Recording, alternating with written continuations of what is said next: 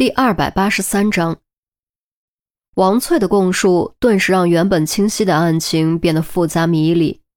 如果王翠说的是假话，目的自然是想干扰警方的思路，降低自己的嫌疑。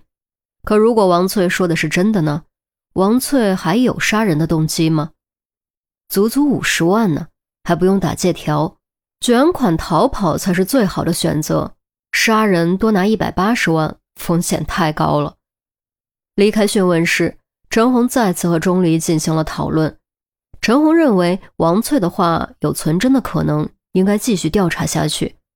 钟离同意陈红的观点，并决定再次复查现场，看能不能找到其他线索。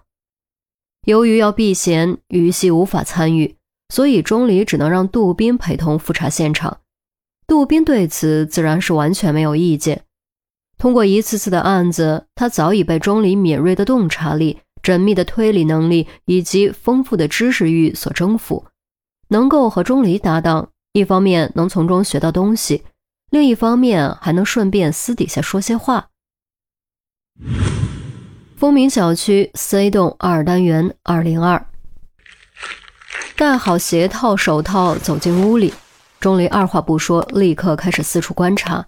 还时不时拉开抽屉翻来翻去，全神贯注，俨然将杜宾当成了空气。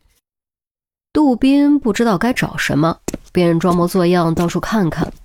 看了片刻，实在忍不住，转过身问：“钟离，有些话不知当讲不当讲？你觉得当讲就当讲。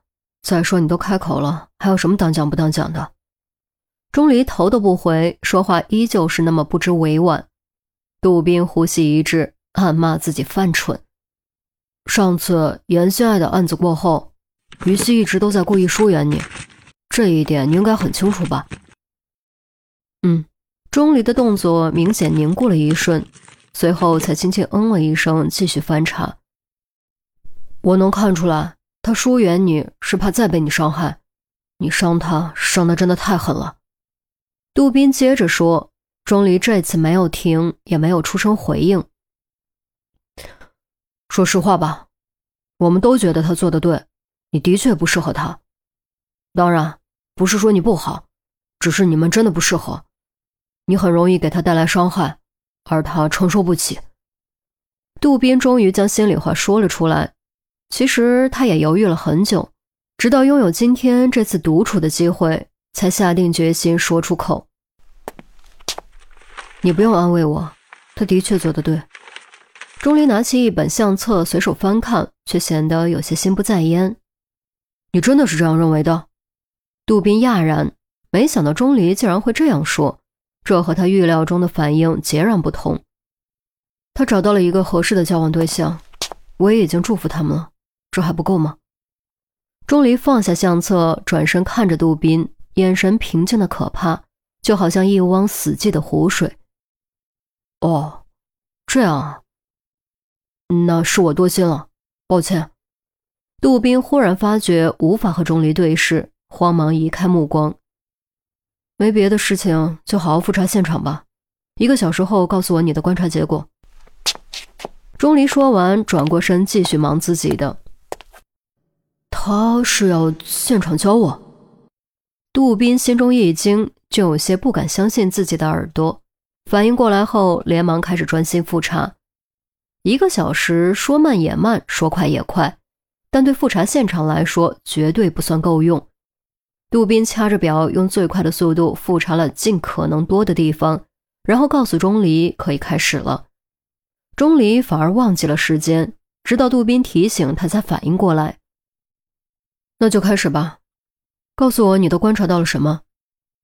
杜宾稍微整理了一下。首先，房间很干净，家具也都擦得很干净，说明保姆很称职。但家具都有些年头，电视是老彩电，老人的衣服几乎没有新的，说明老人生活很朴素。嗯，然后呢？副卧也收拾得很干净，应该是经常打扫，却没有住过的痕迹，连根头发都找不到，这一点很奇怪。如果说是客房吧。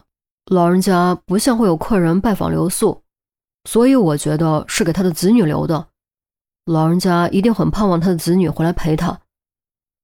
还有呢？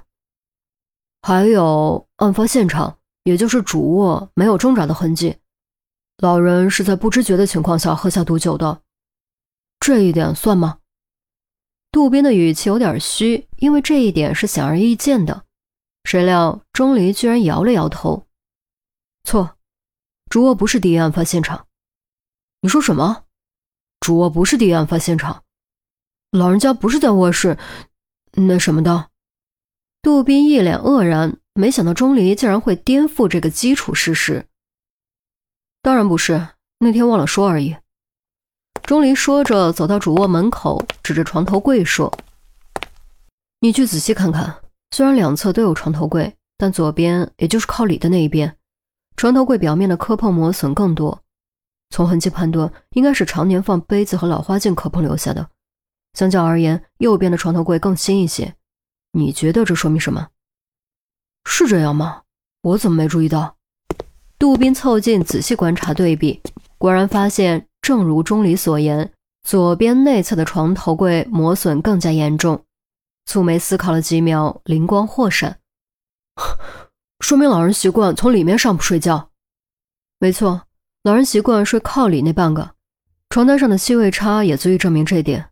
虽然老人家挺讲究卫生，但老人几乎都会散发出一种特殊的味道，经年累月就会在床单被褥里留下很难洗去的气味。钟离分析着。杜宾还真凑上去闻了闻，果然如此。案发当天，我们赶到之后，老人却是躺在外侧的。虽然看起来没有挣扎的痕迹，老人像是躺在床上喝下毒酒，但实际上位置和老人的习惯是相违背的。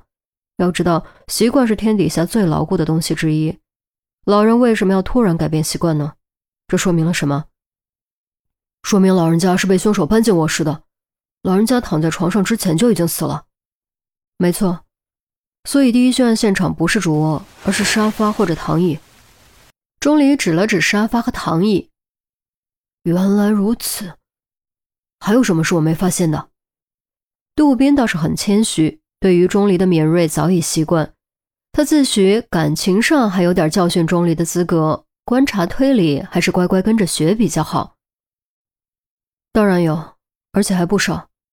不过有一点你说对了。